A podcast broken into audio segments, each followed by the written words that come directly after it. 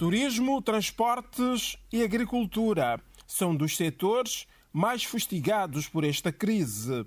Uma crise que, segundo o diretor executivo da CTA, é tão grande que já há empresas a paralisar as suas atividades.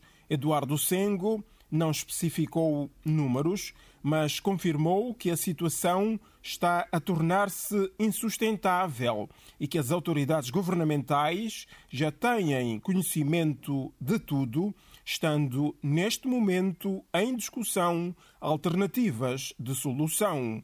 A ajuda por parte do Executivo ou de outros parceiros internacionais será indispensável. Posso lhe dizer que são aspectos de âmbito fiscal, diversas obrigações fiscais que as empresas têm, a questão das multas, juros de mora, tudo isto, a questão também das obrigações com a banca, a questão que me referia também de como é que o sistema de segurança social também pode apoiar neste processo. Né? E para ser feito de uma forma responsável, que não leve o sistema ao colapso. A Organização dos Trabalhadores de Moçambique, OTM Central Sindical, diz que até agora não tem conhecimento de trabalhadores que tenham sido despedidos injustamente e que tudo vai fazer para defender os interesses da classe laboral. Plano de contingência, nós como sindicatos, obviamente não temos nenhum plano de contingência. O nosso instrumento de luta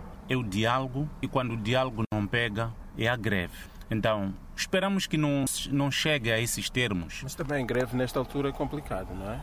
Sim, mas eh, se isso for necessário, isso pode-se ir. Damião Simango, porta-voz da Organização dos Trabalhadores de Moçambique, de Maputo para a Voz da América, falou Francisco Júnior.